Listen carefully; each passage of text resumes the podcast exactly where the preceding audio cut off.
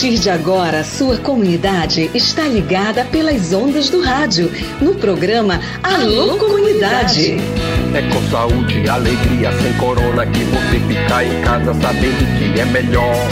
Pra sua saúde, aldeia, comunidade, não viaje pra cidade que aglomera sempre. Uma produção da campanha Com Saúde e Alegria, sem corona. Participação direta dos moradores, de agentes de saúde, das lideranças e dos movimentos sociais.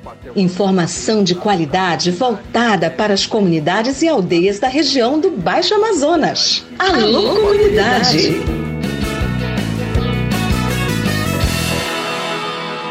Olá você, boa tarde, sexta-feira, 4 de fevereiro de 2022. Estamos começando aqui na sua rádio programa Alô Comunidade, o programa da campanha Com Saúde e Alegria Sem Corona.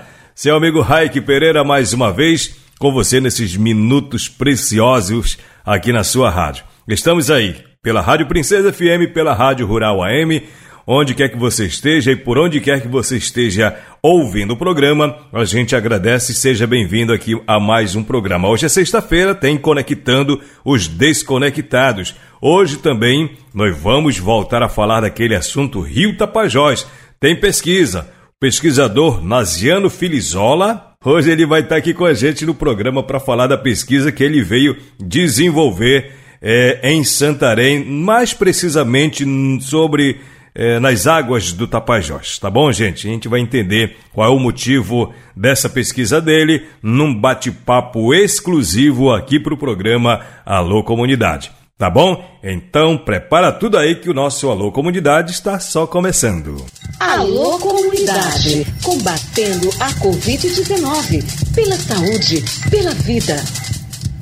Pessoal, é o seguinte, a gente já vai começando o programa direto com o Conectando os Desconectados. Toda sexta-feira rola o quadro Conectando os Desconectados, da Escola de Redes Comunitárias da Amazônia. Projeto é, coordenado, liderado pelo Projeto Saúde e Alegria e uma rede de parceiros, colaboradores. E hoje a nossa convidada é de novo ela, a nossa querida Beatriz Tibiriçá, lá de São Paulo. A mulher entende muito de direito à comunicação, principalmente a comunicação da internet. E hoje nós vamos falar desse assunto, tá bom? Beate Birissá é a nossa convidada de novo aqui no Conectando os Desconectados. Tá na hora da gente falar da Escola Amazônica de Redes Comunitárias. Conectando os Desconectados. Se liga que tem assunto importante no ar. Toda sexta-feira rola aqui no programa Alô Comunidade um papo sobre a Escola de Redes Comunitárias da Amazônia. É isso mesmo, é o Conectando os Desconectados. Vamos trocar uma ideia com a diretora do Coletivo Digital de São Paulo, a Beatriz Tibiriçá, que é uma das conselheiras do projeto. A Beatriz é mais conhecida como BA, ela há 17 anos atua com cultura livre, inclusão digital e software livre. Tem uma bagagem tanto para falar sobre temas dentro desse tema maior que é a inclusão digital, né? Hoje vamos falar com ela sobre direitos à comunicação, uso do aparelho celular, alternativa de aplicativo mensageiro. Então, Bea, na maioria das comunidades da Amazônia, a internet ainda não chegou. Em outras, já há. Porém, com baixa velocidade. Geralmente, são serviços oferecidos por empresas privadas. Também não há sinal de celular nessas localidades, na maioria delas. Te pergunto: existe por parte das operadoras de telefonia móvel alguma obrigatoriedade de levar essa comunicação até essas comunidades?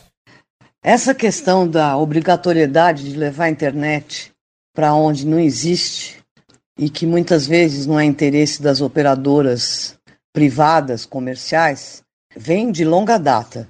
Eu nunca vi conseguir levar a internet sem que a população, as comunidades pressionem nesse sentido. Já existiram e tem leis que dizem, desde lá de trás, por exemplo, quando foram privatizadas as empresas de telefonia que eram do governo, havia a obrigatoriedade de chegar com a internet, de criar postos de acesso, até de colocar orelhão como compensação pelo que ganharam com a privatização.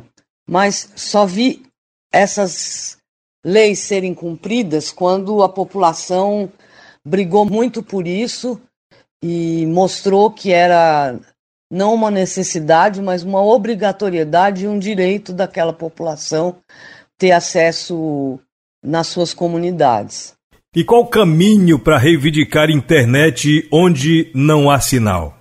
Isso não devia nem pairar nenhuma dúvida nas nossas cabeças, mas nós precisamos conversar muito sobre isso, saber que isso faz parte dos nossos direitos básicos. As operadoras, elas têm uma série de, de privilégios que elas adquirem nas operações que fazem e já se fez coisas do tipo, por exemplo, para que as operadoras pudessem chegar e ter uh, acesso, por exemplo, a, a estar nos, nos centros eh, de comércio, onde gira o dinheiro, por ter esse acesso cedido pelo poder público, ela teria a obrigação de, por exemplo, levar o sinal e telefonia para as comunidades rurais. Eh, isso já se fez em alguns lugares do Brasil. E a gente pode mostrar que essas coisas são possíveis, buscando os exemplos onde elas aconteceram, é, provando que isso é viável, provando que não é só onde o lucro está claro para a operadora que ela vai levar o sinal, que ela vai colocar a, acesso para a comunidade.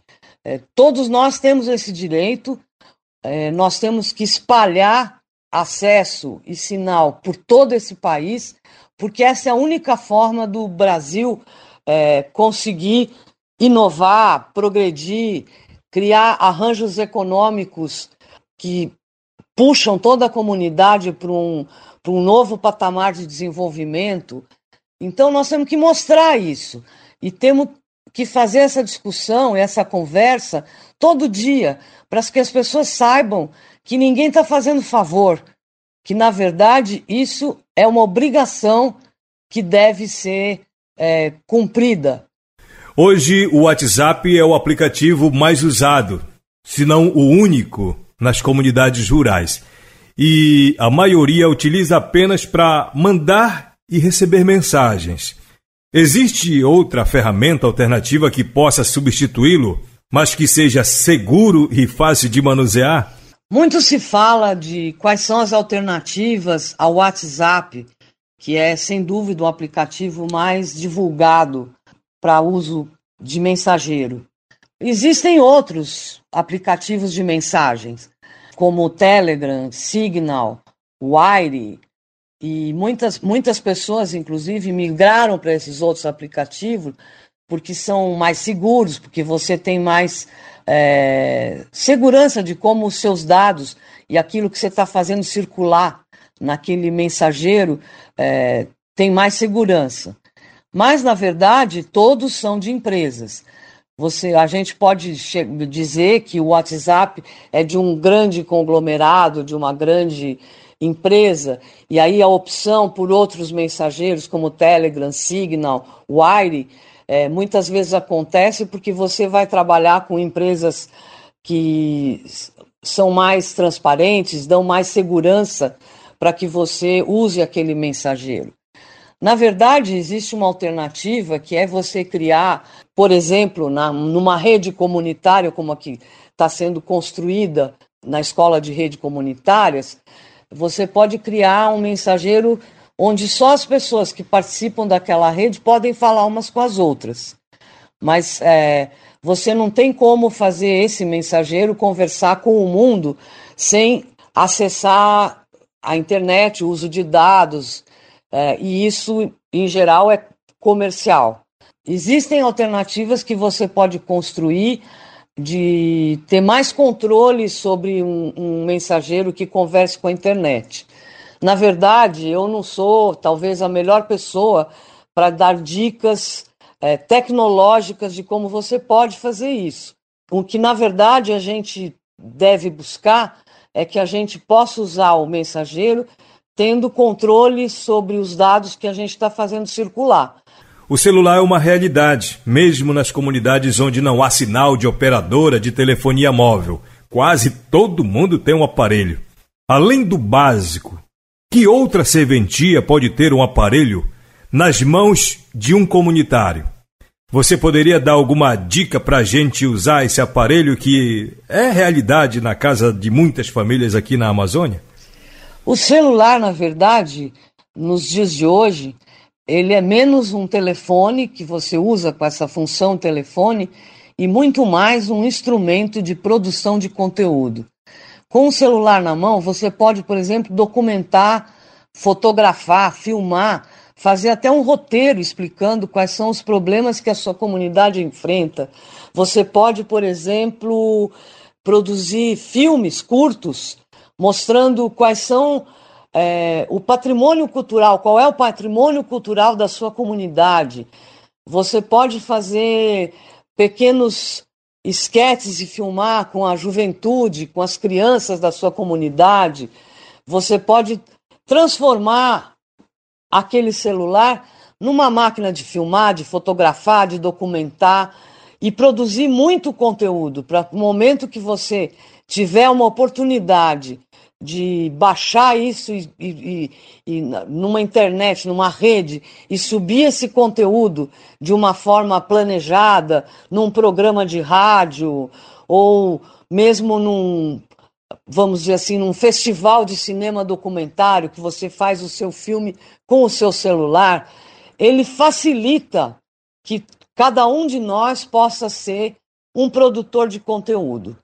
Eu acho que essa é a principal função do celular quando a questão do, de usar como telefone ainda não está fácil, ainda não é possível. Você pode usar esse é, dispositivo, vamos dizer assim, como máquina de filmar, fotografar, gravar, colher depoimentos das lideranças da sua, da, da sua comunidade, é, deixar documentado a fala de um líder, de um sábio da sua comunidade que você quer registrar. Enfim, há muito uso para fazer com esse dispositivo na mão e o principal deles é que você é um produtor de conteúdo. O Alô Comunidade agradece a entrevista da Beatriz Tibiriçá, diretora do Coletivo Digital de São Paulo. Ela que é uma das conselheiras do projeto Escola de Redes Comunitárias da Amazônia, batendo papo sobre direito à comunicação aqui no Conectando os Desconectados. Muito bacana, a gente agradece de coração a disponibilidade, a gentileza e a garra né, da Beatriz de Biriçá por compartilhar as ideias aqui no Conectando os Desconectados, que é um quadro que rola toda sexta aqui no programa Alô Comunidade. Bom, vamos fazer o seguinte. Clareando as ideias para você tirar dúvidas e ficar melhor informado. Pessoal, nós falamos durante a semana, inclusive até anunciei que se nós conseguíssemos, nós íamos trazer hoje uma entrevista exclusiva com o pesquisador Naziano Filizola. E ele está aqui com a gente para conversar sobre a pesquisa que ele veio desenvolver é, sobre o rio Tapajós. O que é que ele veio é, em busca de qual informação? O que é que ele quer responder, afinal de contas, com essa atividade? Primeiro, bem-vindo, Naziano, professor Naziano. Gostaria que o senhor ficasse super à vontade, dissesse quem é o Naziano. Gostaria de que o senhor se apresentasse primeiro e explicasse para nós o motivo da sua vinda ao Tapajós, ao município de Santarém. Professor, bem-vindo, boa tarde. Boa tarde, Raik. É um prazer falar para o programa Alô Comunidade, para todos uh, os nossos os seus ouvintes aí, né? E agradeço então pelo convite. Bom, é, como você já disse, meu nome é Naziano Filizola, né? eu sou professor na Universidade Federal do Amazonas, sou aqui da, da nossa região norte, é, metade paraense, metade amazonense, porque minha mãe é paraense, meu pai é amazonense, né? Minha mãe é de Óbidos, então, e eu trabalho com com estudo de rios há mais ou menos 30 anos, e especificamente com os rios da Bacia Amazônica. Né? Tá? Então, aí o nosso trabalho, na verdade, em Santarém é mais uma continuidade de trabalhos que a gente já vem fazendo e coincidiu de estar com essa problemática toda, então a gente está aproveitando e fazendo uma série de levantamentos complementares para ajudar as pessoas que estão precisando de esclarecimento em relação a isso, né? Em especial, existem autoridades que estão hoje fazendo investigação, então a gente está colaborando com essas autoridades também, é, fazendo um levantamento, né? Bem-vindo mais uma vez, professor. Seguinte, o Rio Tapajós, ultimamente, ele tem passado é, por algumas mudanças importantes na coloração da água, e isso tem despertado a curiosidade, inclusive foi notícia nacional na televisão, tal, muita gente compartilhou a notícia. E mas eu gostaria de saber o seguinte, professor, o que é que motivou essa pesquisa sua? Né? Afinal, o que é que vai ser objeto da sua pesquisa no Tapajós? E se o senhor puder também explicar a dinâmica da sua pesquisa. Olha, é, na verdade, a gente vem estudando os rios da bacia, inclusive o Tapajós, como eu falei, há mais ou menos 30 anos, então a gente vem acompanhando a evolução, porque o estudo hidrológico ele não é um estudo que se faz assim em uma única expedição de campo, né? Então nós vemos, a gente vem monitorando a situação desses rios aí há vários anos, tá? É, e vem acompanhando isso. Nós temos algumas estações, né, que são pontos de referência, onde a gente coleta água analisa essa água, a gente também vem com aparelhos para medir a quantidade de água que o rio que está passando no rio em determinado período do ano, tá? Então é isso que a gente vem fazendo, né? E particularmente cada um de nós pesquisadores que trabalhamos nesse mesmo grupo tem interesses diferentes. Então tem pesquisadores que trabalham mais interessados na na quantidade da água, outros mais na qualidade da água, outros em como monitorar esse rio. Tem gente que monitora isso via satélite, tem gente que monitora isso é, vindo no Rio mesmo, como eu, tem, tem várias formas de, de fazer essa pesquisa. Então, é, o caso do Tapajós em especial, né, é bastante interessante, a gente vem estudando isso já há algum tempo, né, inclusive tivemos é, lá acima de Jacareacanga, bem onde ele forma, né, na, na Barra do São Manuel, e, e, de lá até aqui já algumas vezes. Então a gente vem acompanhando a evolução disso e, as, e os problemas que esse rio vem sofrendo. Infelizmente, né, uh, nossos rios na região amazônica têm sido uh, vítimas constantes né, de maus tratos, digamos assim, né, uh, e problemas diversos. Tá? Então é, é isso que nos motiva também é de conhecer e de determinar o rio né, como um importante agente né, para a manutenção da vida na nossa região. Interessante. E outra coisa, professor Naziano, qual a importância do resultado dessa sua pesquisa que o senhor está desenvolvendo aqui para o rio Tapajós né, e também para as populações que habitam aí nas beiras, nas margens do Tapajós? Bom, acontece o seguinte, é, o Tapajós ele é, podemos dizer, quase como uma hidrovia, né, uma hidrovia natural. E existem planos de construção de uma real hidrovia. Então, é preciso que se saiba qual é a situação do rio, né, para que depois, quando se fizer o monitoramento, se saiba em relação a que se vai analisar o que faz. Então, é o que a gente chama de linha de base. Então, esses projetos de pesquisa, em geral, eles coletam dados para determinar essa linha de base, ou seja, ponto de partida. O Rio estava desse jeito, por exemplo, em, sei lá, no ano 2000, né? Ah, e agora, quando nós estamos começando tal construção ou tal ou alguma, algum, não sei, uma estrada, uma ponte, ou uma, uma hidrovia e tal, como é que ele está? Aí ele compara o dado de hoje com aquele dado anterior que a gente tinha coletado para saber se a coisa piorou, se a coisa melhorou e o que, que é preciso cuidar para não piorar a situação do rio. Então são dados, são informações, né, para que a gente possa, para que né, o poder público ou privado que tem interesse em fazer algum tipo de, de atividade, né, ele possa agir sabendo da situação real é, do rio para não fazer é, ações que venham a piorar a qualidade do, do, do meio fluvial, né? O senhor falou que o senhor tem já desenvolvido ao longo dos tempos pesquisa, né? Já conhece muito sobre o Rio Tapajós, né? A partir das suas atividades de pesquisa. Mas eu gostaria de saber o seguinte, professor: quais as mudanças o senhor tem observado ao longo desses tempos de pesquisa e se o senhor aponta alguma ou algumas possíveis mudanças, mudanças significativas é, no, no Tapajós? Eu poderia citar para a gente algumas mudanças importantes? Olha, temos várias, né? Desde lá de cima até cá embaixo, né? Nós tivemos construção de, de reservatórios hidrelétricos, né? Que mudaram um pouco o, sistema, né? Digamos, hidrológico do rio, tá? Então, isso cria uma alteração, né? Por mais que as barragens sejam ditas de fio d'água, como se diz, que é quase que toda a água passa, né? Existe uma criação de um reservatório, ainda que pequeno, e isso gera, gera problemas, afeta as comunidades, né? Tá? Outro problema né, são as dragas de garimpo, né, que, que revolvem o fundo, retiram o sedimento né, e jogam esse sedimento de volta no rio, né, criando ilhas artificiais, o que eles chamam de arroto. Né, então criam é, uma série de, de, de, pequenos, vamos dizer assim, cucurutos, né, montanhas, pequenas, mo, pequenos montes de, de sedimento que inclusive chegam até a superfície, criando ilhas artificiais e enfeiando a paisagem natural do rio Tapajós. Né? A outra questão, então, voltando ainda falando de garimpo, problema de, de você é, extrair é, os barrancos, né, destruir os barrancos para depois minerar, esse sedimento entra no rio e é jogado para o Tapajós e aí tolda, né, como diz a, no, o nosso, nosso homem do campo, né, tolda aquela água, né, né, torna ela mais turva, né, e isso, depois esse sedimento vai se depositar no fundo do rio, diminui a profundidade do rio, né, que é o que a gente chama de assoreamento, né, e isso vai prejudicar ah, o transporte, né, vai prejudicar o modo como de vida das pessoas, porque altera o ambiente, então altera os locais de pesca, tá?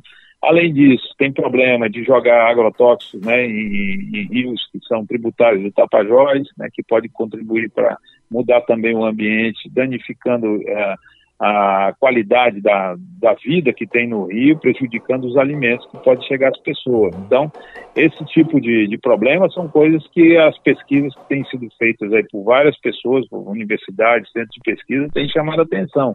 Então, isso está, muito do que eu estou falando já tá, já existe, já está publicado, já se falou, já se mostrou, né? Agora é uma questão mais de ação de gestão, né? De, de, das pessoas, dos gestores tomarem as providências necessárias, mas muitos resultados já estão aí, já mostram essa situação problemática, essas problemáticas aí já há algum tempo, né? Olha, então eu lhe faço uma pergunta diante de tudo isso, caso não sejam adotadas as medidas que são necessárias no Tapajós por parte do governo para evitar avanços nesses problemas que já são visíveis há muito tempo, eu lhe pergunto que tipo de alerta o senhor faria para as comunidades e seus habitantes aqui da região?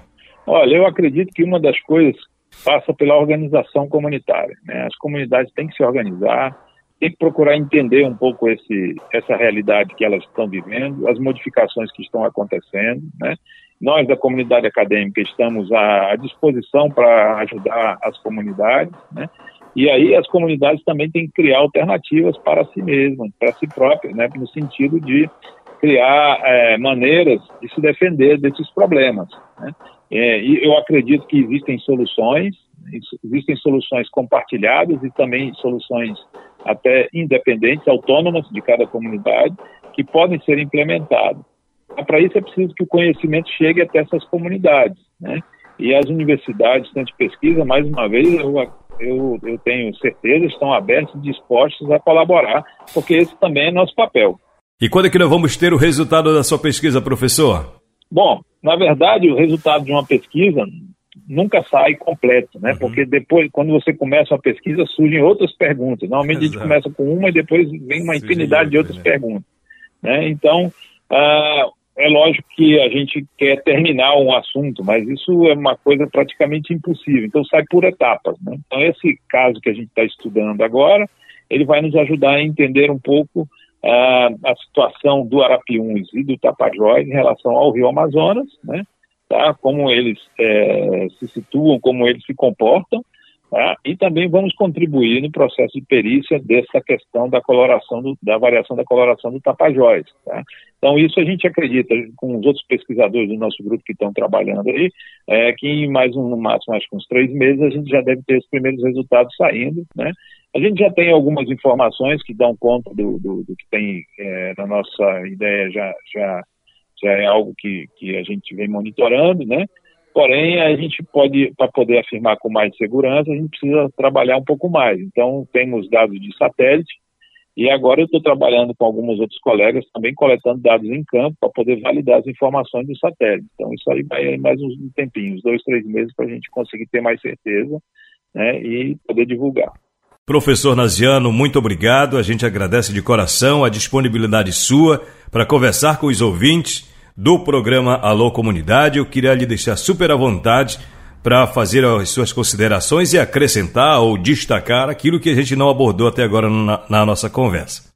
Eu fico muito feliz de poder é, colaborar com vocês. Né? Nós temos uma iniciativa também, é, uma iniciativa ribeirinha, que nós chamamos de Rios Online, né, para aqueles que tiverem uma conexão na internet. Um, é, a gente tem um, uma página no Instagram onde as pessoas das comunidades do, da Amazônia inteira mandam fotografias, a gente divulga por lá, né, com informações adicionais, que é para mostrar um pouco para as pessoas que não estão na Amazônia, né, que a região amazônica ela é diversa, né, quando acontece um acidente na Amazônia, em algum lugar, não é na Amazônia toda, mas que são comunidades que precisam ser vistas, né, precisam ser enxergadas pela, pelo, pela, pelo restante até do próprio Brasil.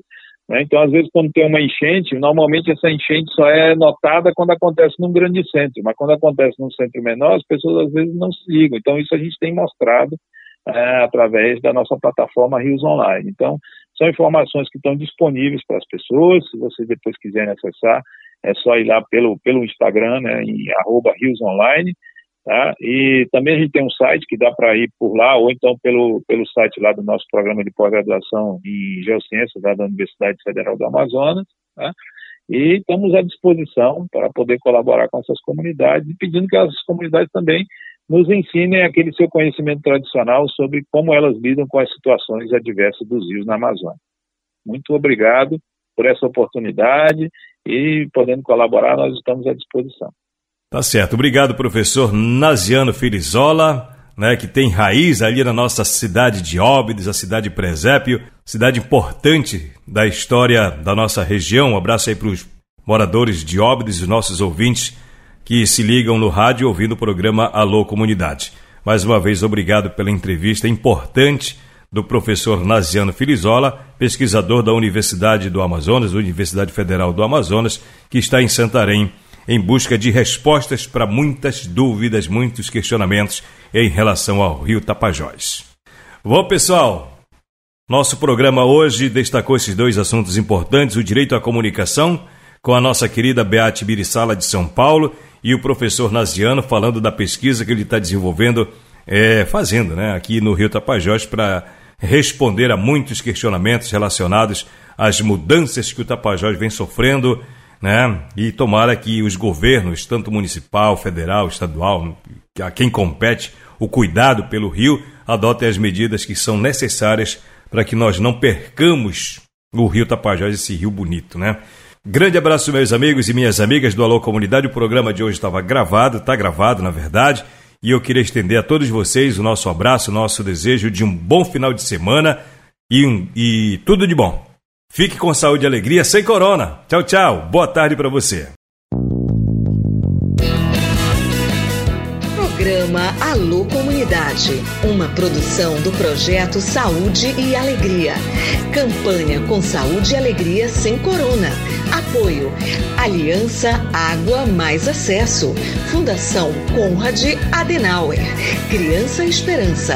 Instituto Clima e Sociedade.